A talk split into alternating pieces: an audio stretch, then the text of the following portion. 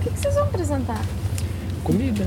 Porque você pensou no nosso sistema digestivo como Agora, não, não tá final na é- perspectiva vocês Sim, é, o, o nosso projeto, por exemplo, de 400 mil, né, vai beneficiar 27 produtores. né? Imagina. 27 produtores. Mesmo sabendo que às vezes uma cifra dessa para uma grande empresa que é um só é irrisória. Mas para nós Nas mãos certas, é, né? Para nós é de uma valia enorme, até para incentivar né, a agrofloresta, né, a incentivar a preservação mesmo. Né? Porque você produzindo, sobrevivendo da floresta, você está preservando. né? A gente preserva só do que, do que a gente necessita, né? Quando a gente necessita viver da floresta, a gente preserva. né? Agora, quando vê que não tem necessidade, né, as pessoas vão, ah, é igual o rio, né? O rio, nosso rio aqui an- antigamente era o meio de, de locomoção, né? Então, é, todo mundo preservava o rio, né? Todo mundo precisava ali para passar, né? Passava, então era sempre preservado. Depois que passou a ter estrada, ninguém quer saber mais de rio, né? Então, é a mesma coisa as florestas, né? Então a gente tem que entender que as florestas tem que ser um, tem que ser agregado, né? Os povos da floresta que vivem nela tem que usufruir dela, né? Para poder preservar, se manter, porque o, o quem quem desmata, né? Não não somos nós aqui pequenos produtores das florestas, né? São, são os grandes, né? Os latifúndios que vêm, derruba com máquina de esteira, que faz aquele estrago. O que a gente faz é manejo, né? Se, se, se a gente, né? Se não, mesmo quem faz manejo ainda é marginalizado. né? Por exemplo, se eu quiser fazer uma salada de palmito hoje, não posso colher aqui. Se eu colher, tem que ser escondido. né? Imagine, eu, né, dono da propriedade, quero comer uma salada aqui, tem que pegar um palmito escondido aqui embaixo do braço, pelo escuro, sair por ali para nenhum. Senão, se algum policial eh, florestal me ver, eu, eu saio algemado, preso. A produtividade é maior de acordo com você é, fazer com ele nesse, nesse modelo aqui. Irrigado, consorciado e começando com folha. Porque a produtividade maior é aqui no início, com folha.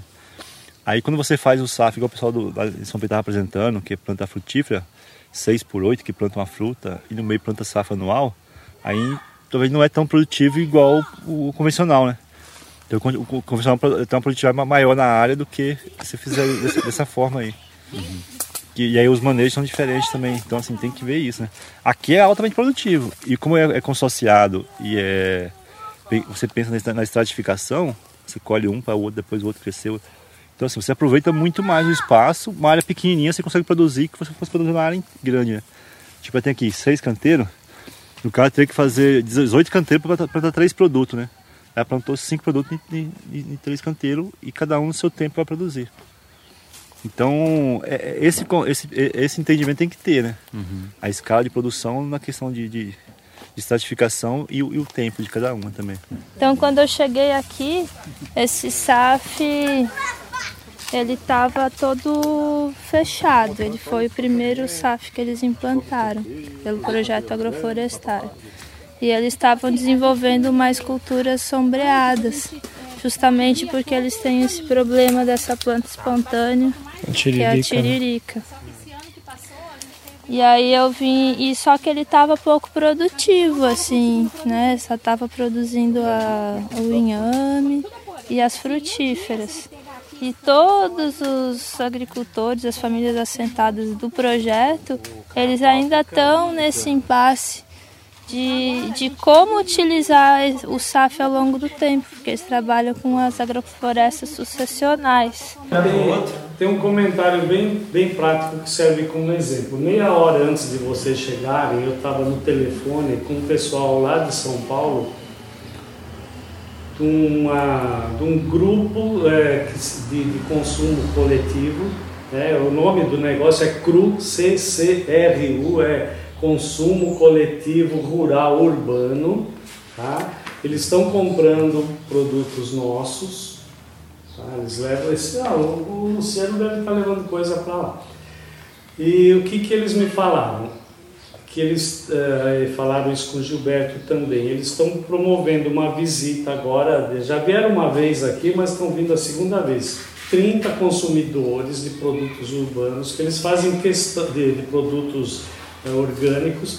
Eles fazem questão de, de comprar direto do produtor aqui.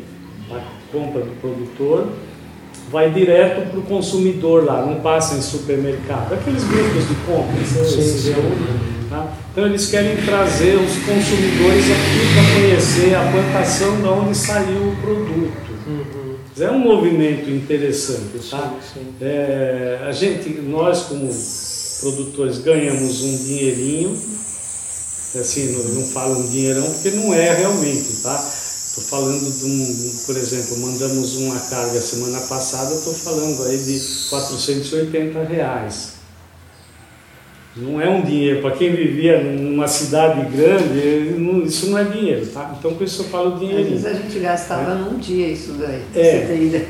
Mas você vê, existe um movimento desse. A semana, faz uns 15 dias, eu, Gilberto e Sônia fomos para São Paulo participar de uma reunião com cinco grupos desses aí. Uau. Cinco grupos de consumo de orgânico, assim, que é a relação direta produtor com consumidor.